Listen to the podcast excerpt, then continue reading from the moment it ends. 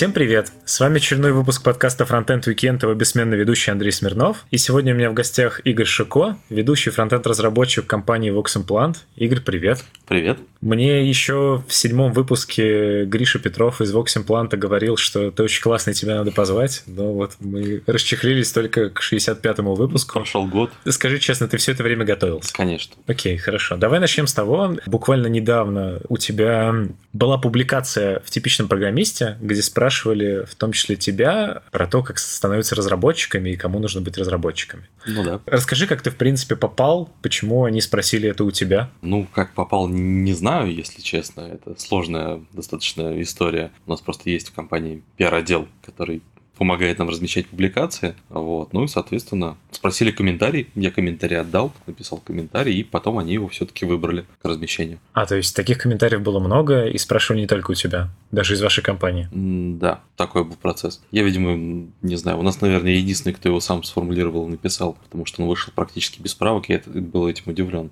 Там э, есть э, финал того, что написано, что профессионал — это 1% таланта и 99% работы. Как ты к этой мысли пришел? Как? 99% работы. А у меня, скажем так, это проходит через всю мою профессиональную карьеру. Это такое кредо жизни. Это началось еще, наверное, со школы. У меня была учительница по математике, ее звали Зоя Ильинична. И вот это была ее любимая фраза, что любой успех – это 1% таланта и 99% работы. И, собственно говоря, буквально с того момента у меня это так прочно вошло в жизнь. И я стараюсь даже э, тех ребят, которые к нам приходят, и Vox Implant, и до этого, когда работал в OpenBox, когда приходят джуниоры, пытаюсь эту мысль до них донести, что если они не будут, собственно говоря, гореть делом и, и заниматься им большую часть времени, они не смогут быстро вырасти, стать крутыми специалистами, там, получать много денег. Там. Вот, вот это все. Окей, хорошо. Раз уж мы затронули Зою Ильиничну и школу, то давай по классике пойдем э, с того, как ты, в принципе, стал разработчиком и как вот ты пришел на то место, где ты есть сейчас. Соответственно, коснемся там и Appletbox и всего. Я ко всему приготовился. Давай тогда начнем э, как раз вот с того, как вот это все пошло. А Мы как-то в моем детстве ездили с родителями в Тулу, и там отец спаял спектром с Так. радиокомплекта. Так у нас появился первый компьютер. Сколько Ну, тебе было лет? а, где-то в районе трех.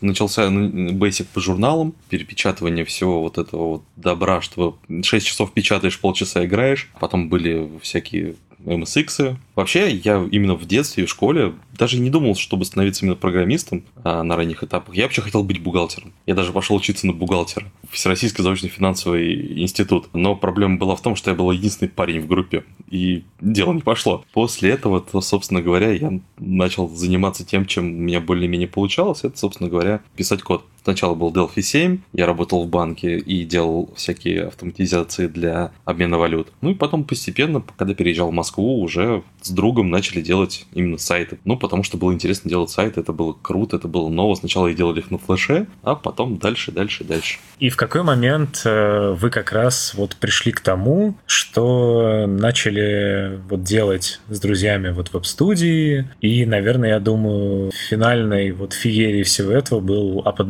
М, Да, безусловно. Это, я надеюсь, что был последний стартап в моей жизни. А сколько их было всего? Ну, штук 8, наверное.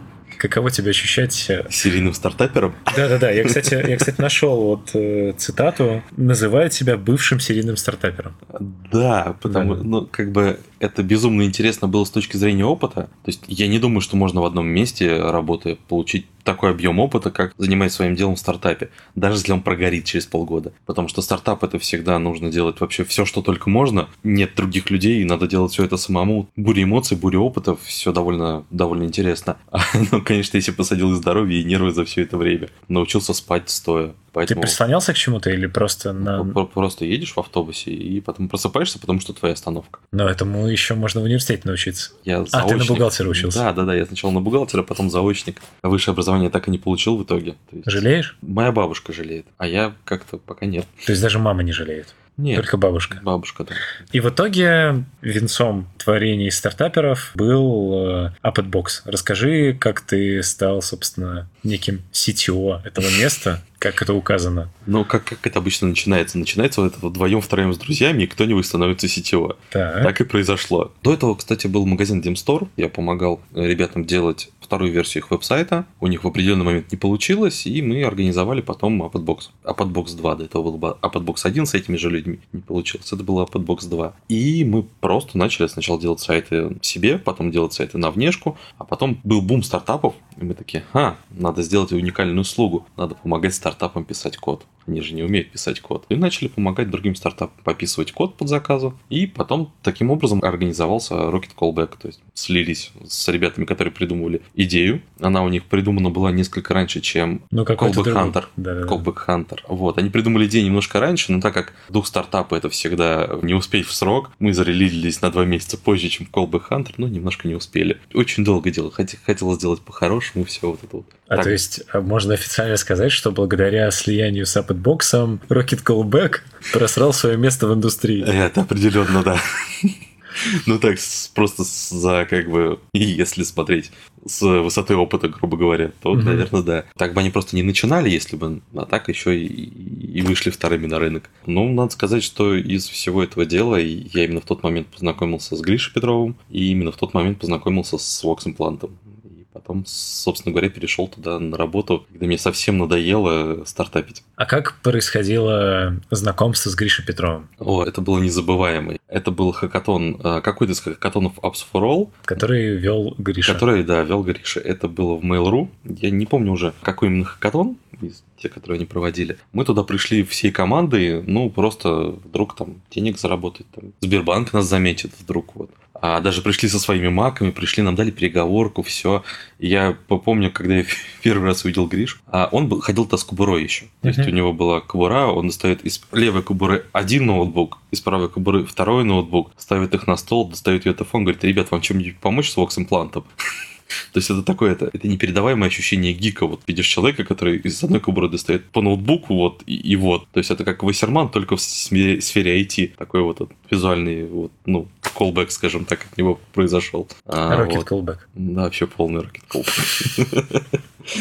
Окей, хорошо. Давай немножко вернемся к Апатбоксу. Мне очень интересно именно замечательные видео на Ютубе Боже мой. Вот очень хотелось бы узнать, судя по видео, у Апатбокса дела шли не очень. Ну, ну нет, да. Да, но при этом видео очень было, ну, особенно вот которое от тебя про scrum и так далее, очень много прям, не знаю, можно ли назвать пафосом? Наверное, можно. Почему была сделана ставка вот на то, что мы модные, мы делаем scrum? Вы Кремниевые долины пересмотрели? Нет, Кремниевая долина тогда еще не вышла, я боюсь, А. что. Но что-то такое, да, было вот это вот. Потому что мы тогда вот со всякими стартаперами общались, там вот ходили на всякие тусовки, пытались быть максимально модными. То есть для нас, наверное, даже процесс всей этой работы был гораздо важнее, чем получение денег и результата. Поэтому, да, поэтому скрам. Ну, еще плюс у меня тогда был маленький проект. Мы брали джуниоров, ну не джуниоров, даже стажеров, прям студентов, первокурсников, и пытались им что-нибудь рассказать, поднять их уровень до того, чтобы, ну, давали какие-то тестовые задания, даже не тестовые, учебные, то есть пытались поднять их уровень немножко до веб-разработки, чтобы, ну, потом взять их себе как джуниорами. И потому, как бы, мы пытались быть более модными и стильными, и молодежными, чтобы вот. Скрам тогда было это очень модно. То есть отдельное видео про скрам, это было прям осознанно. Ну, не то чтобы это было прям осознанно, это надо было сделать крутое видео. Самое крутое, что я в тот момент думал, я сто раз поменял свое мнение за это время на противоположное, на сто раз противоположное. Самое крутое, что я тогда думал, это скрам. Что за скрамом будущее, и скрам спасет все. Объясни, почему ты сейчас так не думаешь. Потому что я стал скрам-мастером, я прошел эти курсы, попробовал несколько вести проектов по скраму и немножко в нем разочаровался, потому что это полный хаос, то есть очень сложно вести разработку, очень сложно разработкой управлять, очень сложно говорить людям, что вот когда люди хотят что-то конечное, от тебя очень сложно с ним работать. А у нас, как правило, в стране все хотят что-то определенное конечное, а бесконечное внедрение одного и того же продукта на это у нас редко идут. То есть ты сертифицированный скрам-мастер. А, сертификацию я не прошел, слава богу. Еще бы там светился как скрам-мастер. Но на курсы, да, прошел. Так. Сертификация стоила отдельных денег, а я тогда был стартапер. Откуда у стартапера деньги? Ага. Окей, хорошо. Сколько успешных проектов запустила Подбокс? Кроме А, Rocket Callback. Кроме Rocket Callback, ну, наверное, штук 6 или 7. Вы в итоге, когда из этого всего бизнеса выходили, вы вышли в минусе или... Кон- Конечно. Разумеется, в лучших традициях мы вышли в минусе, но я, по крайней мере, как бы, ну, ни о чем целом не жалею за прошедшее за это время, потому что это было весело, это было драйвово достаточно.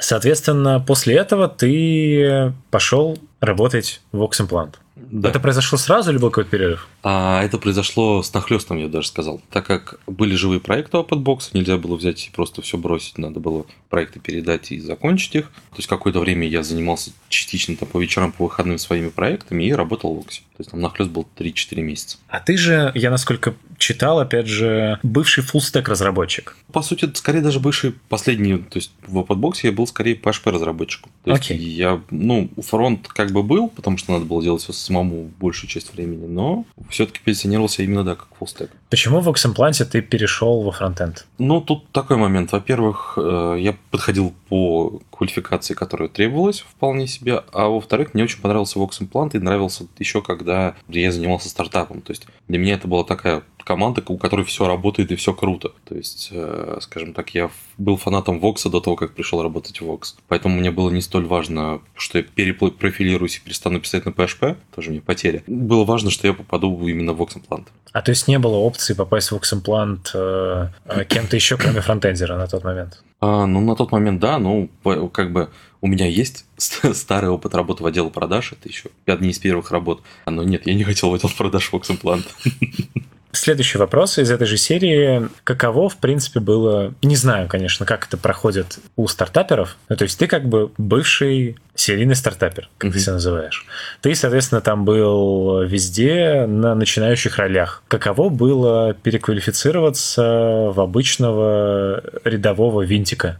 Ну, как сказать, я не знаю, каково это в принципе, вот, ну, в отрыве. И я не пробовал много раз. Я могу только рассказать, как это было в данном случае. В данном случае Vox достаточно уникальная компания, потому что даже вот, ну, спустя много лет все еще остается компанией стартапом. То есть можно поговорить с генеральным директором спокойно, там, с техническим директором. То есть тут скорее такая плоская структура, и мне достался достаточно большой кусок работы автономный, за которую я вот сам и отвечаю. Ну, то есть у меня остался свой маленький микростартап. Это веб-SDK, которым я занимаюсь и которым занимаюсь в одно лицо, то есть конкретно им. А ты, получается, уже сколько лет в Ximplante?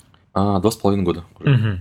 Сколько было фронтендеров вместе с тобой на тот момент, когда приходил, и сколько сейчас? На момент, когда приходил, один вместе со мной. Сейчас 6. Ага, то есть ты под себя набирал команду, по сути. Да, так вышло, скажем так. Не то чтобы я прям вот прям под себя набирал. То рос объем задач, они начали профилироваться на несколько человек. И мы постепенно искали, набирали. Я учился как руководитель руководить людьми, да и сейчас этим занимаюсь, как-то им помогать. Ну и вот так постепенно росли отделом. Ты, получается, ну, был условно CTO, угу. затем ты спустился до фронтенд-разработчика, а затем учился руководить. Можно ли из этого сделать вывод, что как CTO в стартапе ты не умел руководить? А, получилось, что так, да. Но это осознание пришло позже. Просто когда делаешь стартап, не было куча разного опыта работы, думаешь, что у тебя все получается, а на самом деле нет. Когда в случае с компанией у тебя есть какие-то старшие коллеги, руководители, на которых можно равняться, на которых можно смотреть, и с которых можно брать примеры и смотреть, как они делают, чтобы учиться, собственно говоря, руководить людьми. То есть на момент нахождения в стартапе я был уверен, что я отлично руковожу людьми. Прям блестяще. А, но нет. По поводу руководства людьми, вот ты пришел и понял, что ты эм, ими руководишь не так, чтобы хорошо. Как, в принципе, ты учился им руководить, кроме взаимодействия с коллегами? Mm. Можешь ли ты посоветовать э, какие-то классные книжки, которые помогли именно тебе? На самом деле я перечитал кучу книг от старого доброго дедлайна управления проектами до не помню чьи книжки «Как пасти котов». То есть книг-то я перечитал море, но сформировать осознание именно помочь все-таки помогли больше коллеги. Окей, хорошо. А ты, получается, уже довольно много времени в Укс-импланте. Ну, вообще, каково вот спустя уже такое время? Я уверен, стартапы менялись как перчатки, ну, если можно так назвать. А сейчас ты два с половиной года на одном месте. Каково это? И не было ли за эти два с половиной года мысли о том, что нужно вернуться херачить стартап? А, нет, такой мысли не было. Тем более, когда появляется мысль о том, чтобы сделать что-то свое, я начинаю делать что-то свое. И если что, бросаю, если надоедает. Ну, просто в рамках упражнений. Ну и кроме того, я помогаю фонду «Такие дела» с их спецпроектами. Это помогает делать маленькие такие проектики и выводить их периодически на, ну не то чтобы рынок, а медийное пространство, потому что это все-таки не коммерческая организация. А расскажи вот про это. У меня как раз один из вопросов был как раз про спецпроекты. У тебя постоянно там в Фейсбуке э, ты отмечен на каких-то там классных сайтах. Вот что это за фонд «Такие дела»? Почему ты им помогаешь? Как ты с этим связан? Это абсолютно классный фонд я вообще плохо всегда относился к всяким благотворительным организациям. Почему-то всегда думал, что люди собирают деньги, строят себе коттеджи и все. То есть вот какое-то такое вот. Потом меня друг попросил помочь с проектом, у них загибался. Я говорю, ну хорошо, помогу, спасу, там, помог поверстать. И оказалось, что это фонд «Такие дела». Посмотрел, пообщался с людьми, понял, что они, ну, то есть они собирают там целевые средства, они от них отчитываются. То есть, что, типа, ну, в смысле, они делают то, что пишут. Это для меня было странно. Что они делают абсолютно классные вещи. То есть, они стараются, вкладывать в эту душу. И я начал там сделать с ними первый проект, сделал с ними второй проект. И получилась неплохая такая разрядка на выходные дни, собственно говоря, что-нибудь поверстать, что-нибудь поделать. Потому что проекты, которые с ними делаем, они достаточно сложные в плане визуалки. Кстати, это одна из причин, где я научился лучше работать в команде с людьми, кем-то руководить, потому что там все удаленные, довольно сложно, сложно объяснить коллеге, дизайнеру, что от него нужно получить для того, чтобы наконец-то этот проект начал запускаться на айфоне. То есть такие. Ну и там нет никаких сроков, это именно вот, ну, вернее, сроки есть, но не такие достаточно большие относительно обычной коммерческой разработки. Это такой прикольный, классный место, чтобы вот, ну, поднять свои навыки для меня оказался. Ну, вот есть навыки, скажем так, верстки. 3D, в, собственно говоря, работа с канвасами. То, что в обычных, в обычных сайтах никогда не бывает. Ну, зачем людям на канвасе рисовать мультики размером в 20 тысяч пикселей с параллаксом? Да никому это просто обычно не нужно. А здесь это, ну, то есть весело, прикольно. И самое забавное, что мы помогаем привлечь внимание к определенным моментам. То есть там был спецпроект про бездомных, был спецпроект про Камчатку, как ее затапливает, э, спецпроект про больных ВИЧ. Вот. Но они просто классные сами по себе. То есть есть понимание, что помогаешь людям. Это для меня оказалось достаточно важно. Два вопроса. Если это благотворительность, правильно ли я понимаю, что ты за это денег получаешь либо совсем маленький, либо не получаешь вообще? Совсем маленький, по сути, гораздо, гораздо, гораздо, гораздо, гораздо, гораздо ниже рынка, то есть чем могло бы быть. Угу. И второй вопрос, как ты совмещаешь с основной работой, ну, кроме выходных? Ну, вот выходные. Ну, не каждый же выходные. Каждый выходный один день. Ну, то есть, условно говоря, вот... То есть, условно говоря, в субботу я сажусь и начинаю что-то делать, если есть проекты. Опять же, проекты есть не постоянно. Вот сейчас летом нет ни одного проекта у них по спецам, которые бы вот требовали чего-то очень сложного. И поэтому у меня выходные всегда свободны. А так я каждый выходные сажусь, делаю. А вот э, думал ли ты о том, если бы, например, э, условно они предложили тебе работать на full тайм если тебе это важно, при том, что они платят там относительно цены не, деньги ниже рынка, ушел бы ты туда вместо воксимпланта работать только вот на благотворительность. Да, даже и предлагали, даже и по рынку предлагали. Но в моем случае мое сердце принадлежит воксимпланту, потому что, ну, мне очень нравится коллектив. То есть я не знаю, что должно произойти, чтобы я просто взял и поменял на что-нибудь еще на текущем моменте бытия. Как-то либо сам воксимплант должен измениться, либо не знаю даже, что еще может произойти, если как бы сама компания Vox Implant не изменится в какую-то худшую сторону, что за два с половиной года пока не произошло, и никаких позывов к этому даже не появляется. То есть это, это очень классное место для того, чтобы просто, просто работать. Ну, не знаю, это, это сложно объяснить. Это компания, созданная разработчиками для разработчиков. Хорошо. По поводу Vox Implant. Э, я правильно понимаю, что вот из тех друзей, с которыми ты делал стартапы, ты один в Vox Implant? Да. А где друзья, если не секрет? Собственно говоря, у одного студия, у еще одного, по-моему, свое производство, по-моему, футболок. Я не уверен сейчас. Хотелось бы поговорить немного про твои выступления с докладами на конференциях и на метапах на разных. Почему хотелось бы про это поговорить? Потому что ты, как правило, насколько посмотрел, у тебя доклады, они просто, ну, то там совсем одно в край э, Поднебесной, то там еще что-то абсолютно вообще про другое. Я даже могу их пересчитать, в принципе, я их все помню. Ну, окей. То есть их не так уж много. Можно даже не пересчитывать. Тут скорее суть э, такая. Правильно ли я понимаю, что бэкграунд этих докладов, все это ты каким-то образом умудряешься реализовывать в Vox или нет? Да. Я пробовал изначально выступать просто про сферическое WebRTC в вакууме, но надо признать, что WebRTC всем порядком поднадоел. То есть это такая технология, которая вроде, ну, то есть она крутая внутри, то есть это голос через браузер, видео через браузер. А ей очень интересно заниматься. Но рассказать неподготовленной аудитории они практически нечего, потому что, ну, в туториалах написано вставь 5 строк кода, и оно заработает. Оно действительно заработает, ну, в простейшем случае. Там дьявол кроется в деталях. И потом я начал выступать именно с непрофильными технологиями, которые меня интересуют. То есть сначала это был AMP, там всякие PWA, то есть технологии Гугла. Сейчас это скорее Vue.js, потому что я стал фанатом Vue.js за последнее время.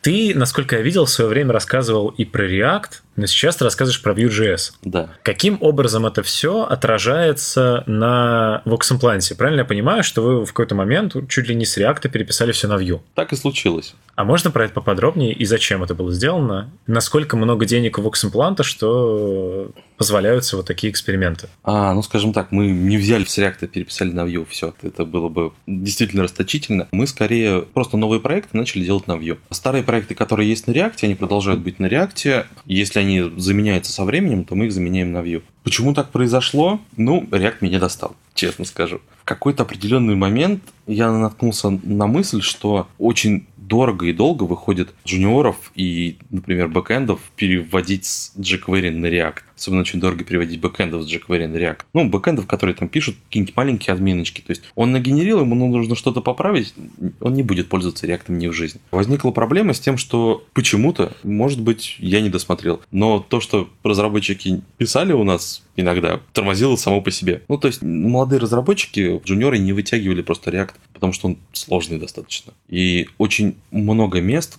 которые нужно обходить. А иначе наступишь на них и минус 30% производительности. То есть все пытались сразу же, а, давайте редакс. Я помню, как-то джуниор мне принес написанную страницу, и там случилось просто буря обновления через редакс. То есть после обновления редакс он снова обновил редакс, и все снова перерендерилось, и так до бесконечной. Вот что мне с этим делать? Я думаю, господи, как же ты до такой даже жизни туда шел? С Vue оказалось все довольно просто. На Vue мы перешли включая бэкэндов, наверное, месяца за три. А, я дошел до того, что сейчас бэкэнды, которые делают какие-нибудь админки на PHP, внутренние, то есть сугубо для внутреннего пользования, они уже в админке вставляют Vue.js, потому что им удобнее, чем на jQuery это делать. То есть вот такая магия произошла. Окей. Правильно я понимаю, что вот условно говоря, по твоему мнению, Vue.js это новый jQuery, а ни в коем случае не React. Ну, у меня я сегодня видел шутку про то, как, как типа сложить два числа, и человек начинает писать импорт uh, React from React. И я бы не сказал, что прям... Я бы не стал сравнивать их с jQuery, потому что jQuery, он безмерно великолепен в плане того, что сколько ему лет, ни один фреймворк еще столько не жил, в принципе, лет JavaScript. То есть jQuery сколько лет 12 уже есть. Как можно взять и превзойти jQuery сейчас? Все его знают, это универсальный язык. Но он кривой, конечно, но универсальный. То есть я бы скорее рассматривал React как новый jQuery, потому что сколько людей я собеседовал, все гарантированно знают React. Он может не знать JavaScript, ну или она, но человек знает React. Он прошел курсы по React, но он не знает на JavaScript, как ничего сделать. То есть вот, вот это меня вымораживает. Мне проще, грубо говоря, брать людей, которые знают JavaScript и учить их Vue, чем брать людей, которые знают React и учить их JavaScript. Okay. Почему такой, такой тренд почему-то возник на рынке, и это одна из причин, почему мы именно перешли на Vue. С ним проще работать как, как с людьми. Окей, okay, хорошо. То есть вы перешли на Vue.js, но при этом я видел, ты будешь выступать там на очередной конференции с докладом про TypeScript. Как TypeScript вяжется с Vue, с тем, что у вас в Oxenplant? У нас TypeScript в Oxenplant тоже. TypeScript и Vue. До этого был TypeScript и React, а теперь TypeScript и Vue. Почему не TypeScript и Angular? Ну, вот так сложилось исторически. Почему-то не Angular. Ну, потому что на TypeScript мы перешли раньше, чем перешел Angular на него. Ты довольно много выступаешь, но относительно. Ну, в этом году мало. Периодически ты каким-то образом мелькаешь. При этом ты не деврел вокс-импланта, как Гриша Петров. Нет. И, наверное, не хочешь им быть. Абсолютно нет. Да, но, но при этом все равно как бы выступаешь вот с абсолютно разными докладами. Зачем? Ну, тут такой момент. Выступаю в основном, если ты мог заметить, в Саймаре и в Тольятти. Ну, вот последний год. И, и до этого, то есть предыдущие полгода и текущий год я выступаю в основном в Самаре и Тольятти. Там есть абсолютно отличный стек конференций, которые проходят сразу в баре. То есть на них сложно не приехать. То есть там фронтовые конференции в баре, бэкэнд конференции в баре. Вот туда и езжу. А то есть ты уже целенаправленно выбираешь доклады? Я, да. Чтобы я... побухать? Не то чтобы побухать, там просто такая, типа, тусовка, вот, то есть, ну и побухать тоже. Конференции всегда заканчиваются автопати. Тут автопати начинается, с автопати начинается конференция, по сути. А почему я, в принципе, выступаю? Ну, когда-то была... Ну, вообще мне это нравится, кроме всего прочего. Ну и плюс когда-то была идея какого-то там своего личного бренда. Это еще началось с подбокса. То есть у меня было как бы хотелось где-то выступать, потом понравилось, затянуло. Да, по, вот. по видео со скрамом по, по уже видео... было видно, что ты хочешь свой, свой личный бренд развивать.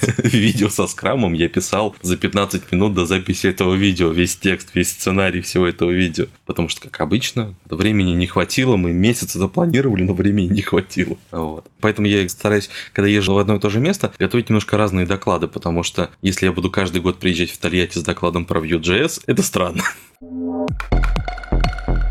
Ты один раз уже был в подкасте, это был подкаст Ситап. Я так понимаю, что это какой-то пару лет назад так где-то было, даже больше. Три да, года назад. Да, даже побольше, лет, наверное, пять. Но это очень было давно. Ну хорошо. В общем, много лет назад ты выступал в подкасте Ситап и рассказывал про тенденции в дизайне и сайтостроении. Да. Вместе с ведущим, соответственно, да. этого подкаста. Два вопроса. Каково тебе было пять лет назад в подкасте? Ну, это, наверное, было первое место, где я выступал, собственно говоря, так вот более-менее публично. Приличного размера подкаст, только про SEO, но тем не менее. И я бацки нервничал. И еще там была очень-очень э, страшная, очень технологичная студия, где микрофоны свисали с потолка, и это меня еще больше пугало больше, чем то, что я час не могу настроить.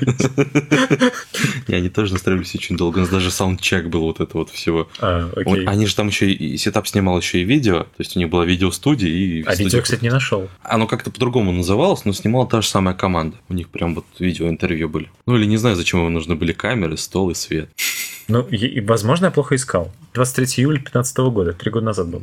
Под закат бокса уже. И второй вопрос. Как раз за эти три года поменялось ли твое мнение про тенденции в сайтостроении и дизайне? О, господи, это, это, самый, это самый ужасный вопрос, мне кажется. А начнем с того, что я не помню, что я тогда говорил. Ты тоже за 15 минут на бумажке написал? Нет, тогда это был экспромт. Это даже не писалось. Но вообще, я сейчас, наверное, отошел от дизайна сайта строения настолько далеко, насколько позволяет пятиметровая палка. Я теперь занимаюсь с SDK, вот, ну, то есть именно JavaScript, именно разработкой для разработчиков, а не построением сайтов, скажем так. Ну, то есть занимаемся своими сайтами, но я не являюсь лицом, принимающим решение, как это будет работать и почему в данном случае. Ну хорошо, вот тебе сейчас, э, даже если просто сбоку на это взглянуть, то что за эти три года изменилось, если хотя бы кусочками вспомнить, что ты говорил примерно? Ну, я тут скажу случаем, который недавно со мной произошел. А, мой знакомый скинул мне лендинг который ему наверстали за большие деньги, какая-то новая крупная студия, работающая, опять же, по скраму. И попросил оценить, как они это сделали. Все, я открываю, а там находится три дива. Один див, в нем полная верстка под мобильник, во втором диве полная верстка под планшет, и в третьем диве полная верстка под десктоп. И три, значит, правила с Media Query, которые включает каждый из этих div ов отдельно. И полностью отдельная верстка для каждого. Ни одного пересечающегося стиля или элемента. И я такое видел раньше, но теперь это сделано по вебу. То есть теперь как-то растет все это и развивается. Окей, хорошо. А скажи, вот выступление в этом подкасте, во-первых, правильно ли я понимаю, что это была вот какое-то все еще продвижение апотбокса? Да, да, скорее всего. А, скорее... а как, как устраивается такого рода вещь? Ну, то есть, очевидно, что не сам подкаст Сетап написал вам, что, господи, придите к нам, пожалуйста, и расскажите про то, Ой, какие да, вы это думаете. Было бы, это было бы классно, если бы такое происходило, вот вообще, в принципе, вот. Ну, как я вот пишу. Ну, да, да, да, да, да. То есть, это, это был первый раз в моей жизни. Ну, с конференциями такое случается иногда. А так, ну, мы, у нас была девушка, которая занималась SEO. Говорит, неплохо бы выступить на подкасте. Мой компаньон отморозился просто сказал, что ему не о чем будет разговаривать, поэтому пошел я. То есть это так как-то произошло. Она нашла какие-то контакты как-то вот. Так, теперь пойдут вопросы, абсолютно не относящиеся ни к чему вообще. Вот. Я просто буду выцеплять э, какие-то факты, а ты будешь э, что-то говорить, а потом я пойму, интересно ли мне ответ на это или нет, и буду резать это нещадно. Во-первых, я у тебя в Фейсбуке очень много нашел э, про некую щепку. Расскажи, пожалуйста, что это не, и, не, почему щ- так много? Щепка – это заведение на Даниловском рынке, которое продает бургеры. На мой взгляд, лучшие бургеры в Москве. И у нас в компании меня называют бренд-амбассадором щепки, вот у нас в компании. Я понял. Потому, потому что я могу туда прийти и заказать себе пятерной гамбургер и съесть его. А я правильно понимаю, что Щепка уже осознала, что ты их почти э, бренд-амбассадор и уже подкармливает тебя бесплатно? Да, такой-то, ну, и один раз они мне подарили двойную вагю, вот отличный был А гамбургер. что, что сделать нужно, чтобы тоже Ну, что-то как, получить от Щепки? я- я- я- Сколько ты ел там, чтобы... Вот я ходил туда несколько месяцев каждый день и ел щепку 3. Это гамбургер с тремя котлетами. Каждый А, день? Каждый день. Каждый рабочий день. Нет, я в выходные туда не ездил специально. Нет, такого не было. Но каждый рабочий день я туда ходил. Но мне просто очень понравились эти гамбургеры.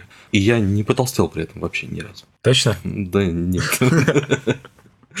Набрал килограмм, наверное, 20 на этом деле. Ну, при моем скромном весе 130, 20 килограмм туда, 20 килограмм обратно, как-то не очень заметно. Я не знаю, насколько этично спрашивать про вес. Какой вот в твоем осознанном уже взрослом возрасте был твой максимальный вес и минимальный? Но максимальный вес это вот недавно буквально, когда я ходил в щепку каждый день, и еще иногда домой, по пути домой заходил в Макдональдс, вот так, просто коктейльчик взять, ну, как бы, или кофе, например, на вечер. А, ну, где-то, наверное, килограмм 140 это было максимум. А минимальный в осознанном возрасте где-то, наверное, килограмм 70 это пик моего стартапинга. То есть такой небольшой разлет от стартапа до нормальной работы. Понятно. Второе, что я выцепил, это э, что у тебя дома очень много животных. Это М. все еще так? Или... Это так. Если считать каждого муравья, который живет у меня в муравьиной ферме, это получится совсем много. А расскажи, пожалуйста, зачем это тебе и кто там обитает у тебя в квартире? Ну, у меня обитают муравьи и пара шиншилл. Едят ли они вместе с тобой еду из щепки? Нет, им нельзя. Для них это плохо закончится, в отличие от меня. Ну, муравьи, не знаю, я как-то с детства почему-то, смотря вот эти западные разные фильмы в переводе Володарского, пару раз видел, как у детей есть муравьиные фермы, и с детства почему-то их себе хотел, муравьиную ферму. Ну, не знаю, это нездоровая, наверное, тенденция. И как-то вот э, решил себе взять муравьиную ферму, и вот развожу муравьев. А В сколько? ферме.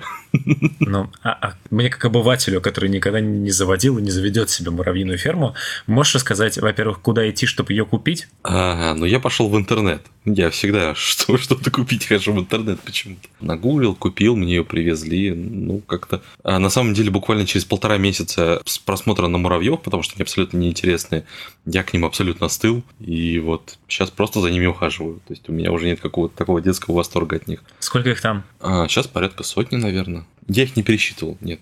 А они как-то сами там живут просто. Да, да. А ты их просто, не знаю, поливаешь как цветочек. Ну, примерно так это выглядит. Ты им доливаешь воду и кормишь кормом для канареек примерно, там, не знаю, столовой ложкой в месяц. Им нормально. То есть это вот, это, это, это животные для тех, кто, ну, насекомые, вернее, для тех, кто вот, вот, вот он хочет себе кого-нибудь завести, но вот прям вообще лень ухаживать. То есть они требуют минимального к себе ухода. То есть практически как цветок, только, ну, чаще поливать нужно, но тем не менее, А ты говоришь, ты остыл к ним. да. А выставляют ли на Авито муравьиные фермы? Я не знаю, я как-то не это... Ладно, хорошо. сторонник давать своих животных. Так, а шиншиллы? А шиншиллы, у меня два парня шиншиллы, ш- па- парня шиншилл, шиншилловых парня, два мужика трехлетних, собственно говоря, зовут там Дым и Уголь. А я их взял из разорившегося а, контактного зоопарка. Собственно говоря, моя девушка мне написала о том, что, а, Игорь, там все разоряются, типа, давай заберем часть животных. Такой, ну, окей, хорошо. И даже, типа, не будешь это, вот не надо тебе говорить, хорошо. У нас до этого была одна шиншилла, она умерла пару лет тому назад. Я достаточно позитивно отношусь к шиншиллам, они забавные, они не воняют, это и главный плюс. А, вот. И сейчас о них забочусь, говоря, об этих двух шиншиллах. Предлагали еще взять енота, но я оказался к этому не готов. Это как поселить к себе гопников, только животные. Вот такие они еноты. Окей, странные вопросы закончились. Пойдем по стандартным вопросам. Во-первых, э, я давно не- задавал никому вопрос про никнейм. Почему Ирбис Адам? Я могу предположить, но мне хочется какую-нибудь забавную историю, связанную с этим. Я потом попрошу тебя рассказать предположение, потому что мне интересно. В детстве, когда мне было лет, наверное, 12 или 13, мне хотелось крутой ник. А, Вот. Он образован практически целиком из моего фамилии, имени, отчества, а АДМ потом появил, ну, то есть это не по правилам образовано, это просто брались буквы, неважно. Я пытался найти что-нибудь звучное, вот это красивое. Вот. А отчество у тебя... Игоревич. А Б откуда? Да не помню я, если честно. Ладно, Но хорошо. процесс образования был именно такой. И у нас была небольшая домашняя сеть. Я тогда решил, что мне нужно до моего друга провести сеть. Наш администратор не захотел вести до него сеть. Мы провели ее туда и начал обменить кусочек сети. Тогда появился ADM. Но тогда у того администратора был ADM в нике, чтобы у нас это была ирка внутри сети развернута. Ну, ну как обычная домашняя сеть. Это самый обычный вот ТП-5 кабель на обычной бельевой веревке между домами. То есть вот это вот все. Поэтому появился ADM, а потом как-то не пошел, пошел, пошел, пошел и все он оказался не настолько ужасен, чтобы его использовать в взрослой жизни. Не какой-нибудь мега что-нибудь вот это вот. Но любой никнейм с добавлением Адам уже намного серьезнее смотрится. А, по-любому. Да. Окей, хорошо. Мы уже упомянули краем Кем бы ты хотел стать, если бы не стал разработчиком? Я так понимаю, что была мысль про бухгалтера. Определенно я бы стал бухгалтером, потому что у меня мама бухгалтер. А вот тут начинаются вопросы, которые я не задал в начале. Во-первых, почему, кроме того, что мама бухгалтер, но это же так не работает. А, ну... Это же должно быть, ну, тебя же не привели за ручку в бухгалтерский университет и не сказали, учись, а потом мы тебя проведем к себе и будешь работать бухгалтером со своей мамой. Э, Почти? План был таков, да. То есть это был мой план, это не меня привели, у меня был именно, именно такой план изначально. А, но потом я понял, что это мне просто неинтересно в плане того, что отучиться 5 лет для того, чтобы заниматься бухгалтерским учетом. Так, это же все просто, зачем к этому учиться 5 лет? Захотелось чего-то более, более интересного, как-то вот. А что было интересно? То есть бухгалтерия, я так понимаю, это просто вот под камень вода течет, и ты пошел. Да. А что-то было интересно, кроме программирования, чем бы ты вот сейчас, оглядываясь оглядываясь назад, действительно хотел бы заниматься. Если бы это было другое время, наверное, то есть это было начало 2000-х, там, 2005, наверное, 2004 год, когда я думал о выборе профессии, возможно, я пошел бы заниматься именно схемотехникой, как э, работать как инженер-схемотехник, разводить платы, потому что одно из моих хобби сейчас я делаю дома всякие, ну, начинаю делать всякие забавные проекты для себя в плане там на Arduino сначала начиная, сейчас больше на ESP2286, пик-контроллерами иногда балуюсь. А расскажи, пожалуйста, какой-нибудь самый интересный, э, на твой взгляд, проект, который ты реализовал у себя дома? А, самый интересный проект, который я реализовал у себя дома, это было домашнее наблюдение, он даже работал. Потом я переехал в новую квартиру, и надо было все перенастраивать, и мне стало лень. А так, из э, технологически, наверное, самых интересных, а какое-то время, так как есть шиншиллы, я думаю, а послежу-ка я за шиншиллами, что они у меня такие независимые, сами по себе ночью там ходят, прыгают, бегают. А я поставил на поддоны в клетке шиншиллах вибродатчики и собирал себе в MySQL базу данные по тому, когда они двигаются, чтобы смотреть на графиках, когда же ночью они более активны. Не знаю, зачем мне это было нужно, ну просто захотелось вот заняться чем-нибудь таким вот интересным и попаять захотелось, надо было придумать зачем. Окей. А на муравьев не ставил такую штуку? А, не, муравьи они слишком, слишком маленькие для того, чтобы... У меня есть микроскоп, я за... USB-шный, я через него наблюдал за муравьями, но это настолько скучно. Ладно, окей. Какая, на твой взгляд, справедливая зарплата для фронтенд-разработчика? У меня есть стойкое мнение, что многие фронтенд-разработчики – являются фронтендами, а не разработчиками. То есть есть все еще до сих пор каста верстальщиков таких вот. Ну, то есть э, это люди, которые научились верстать реактовые компоненты, но они все еще умеют только верстать. Они не умеют программировать в плане именно писать алгоритмы, применять паттерны. То есть у них нет никакого бэкграунда. И вот если брать вместе с ними вот всех фронтенд-разработчиков, то я думаю, для меда где-то в районе 100-120 тысяч рублей была бы зарплата вполне оправдана, средняя как-то внезапно, вроде подводка под такой, я Нет, думал, вот сейчас это... раз цифра будет 60. Нет, 60 это вот для тех, кто именно верстает на реакции, то есть вот, но это, это именно меда, чтобы вот человек, который может сам поднять проект с колен, так сказать, самостоятельно, вести хотя бы один проект, не знаю, вести хотя бы одного джуниора за собой, то есть именно хороший мид. Угу. А не... То есть у меня были замечательные случаи, когда человек после курсов реакта приходил и хотел 180, и не один такой. Я считаю, что в целом зарплаты фронтов очень сильно перегреты сейчас.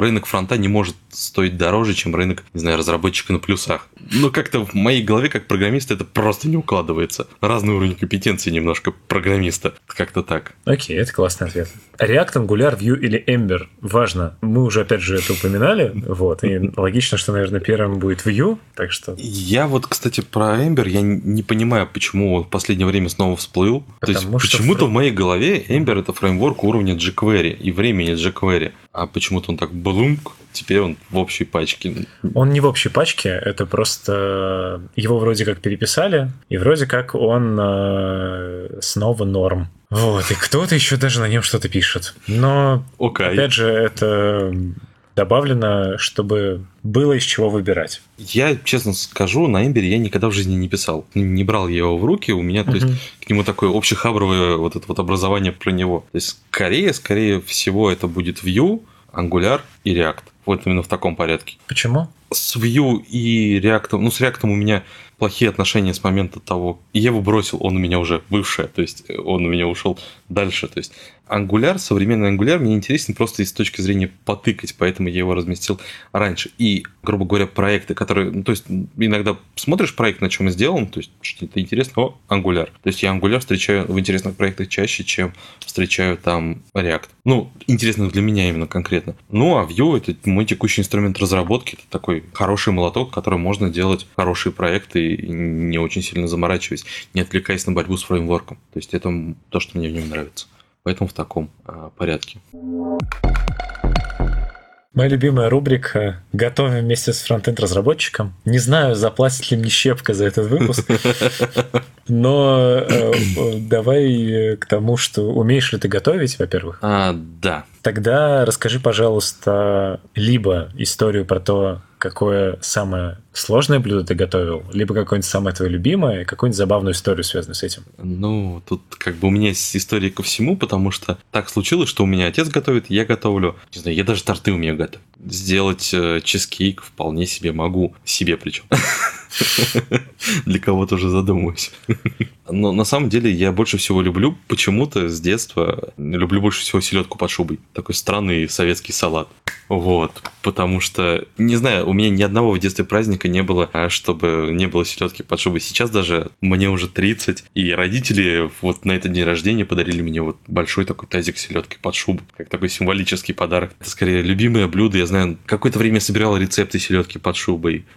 Просто так, чтобы коллекционировать. А это касаемо любимого. Сложного? Не, подожди, я объясню, почему я дал тебе 5. Почему? Вот. Ну, ты наверняка не слушал, но я в каком-то из выпусков рассказывал, что сеть под шубой – это мое, типа, фирменное блюдо. Меня рецепту научила моя бабушка, и я каждый, там, условно, Новый год, я сам, при том, что я не, не супер-мега то, что прям готовлю очень много, но каждый Новый год я готовлю селедку под шубой. И все мои друзья знают, что если не придут праздновать Новый год вместе со мной, то там будет моя вкуснейшая селедка под шубой. Замечательно. Да. Продолжай. Я заинтересовался. По поводу самого сложного, не знаю, я какое-то время был фанатом шоу с Гордоном Рамси, и у меня было... Один раз у меня получилось сделать Веллингтон по рецепту Гордона Рамси. Это, наверное, было самое сложное блюдо, потому что оно очень придирчиво к таймингам. Объясни для людей, как я, что такое Веллингтон. А, Веллингтон – это сочный кусок говядины, который сначала обжаривается практически еле-еле, потом он заворачивается в травы, предварительно подготовленный кусок теста и доставляется в духовку на определенное время, так что все рассчитывается так, что когда ты его разряжаешь, он где-то уровня медиум, то есть что он, то есть он как, как стейк, это настоящий стейк, то есть просто в хлебе и он более сочный такой. Для меня это было очень сложное блюдо. Это было даже сложнее, чем пожарить гребешки. У меня есть несколько друзей из Питера, которые мне объяснили, как надо правильно жарить гребешки. То есть просто по, по секундомеру их жаришь, и все. Ничего сложного оказалось. Окей, круто, спасибо большое. Давай напоследок, э, как обычно, мой гость дает э, совет моим слушателям. Это может быть что-то более абстрактное, что-то более техническое или что-то более напутственное. Что ты можешь посоветовать? Ох, я бы посоветовал больше всего найти себе место, где вы будете максимально любить то, чем вы занимаетесь. Это решает практически все проблемы в жизни и даже лечит от практически всех болезней. Потому что если такое место не найти и работать всегда, ну, то есть приходить на работу и работать работу ради зарплаты или работать работу ради работы или стажа, это заставляет, делает жизнь темной и полной ужасов. Круто. Спасибо тебе большое, что пришел. Вот от себя, как обычно, хочется добавить, что вы обязательно поставили лайк этому выпуску и поделились им со своим другом, и тогда он тоже узнает, э, как по секундомеру нужно жарить гребешки не только. Также обязательно подписывайтесь на данный канал в SoundCloud и в iTunes, вступайте во все наши группы в социальных сетях, э, телеграм-каналы и так далее. Мы продолжаем показывать человеческую сторону фронтенда не только. Услышимся на следующей неделе. Пока-пока. Всем пока.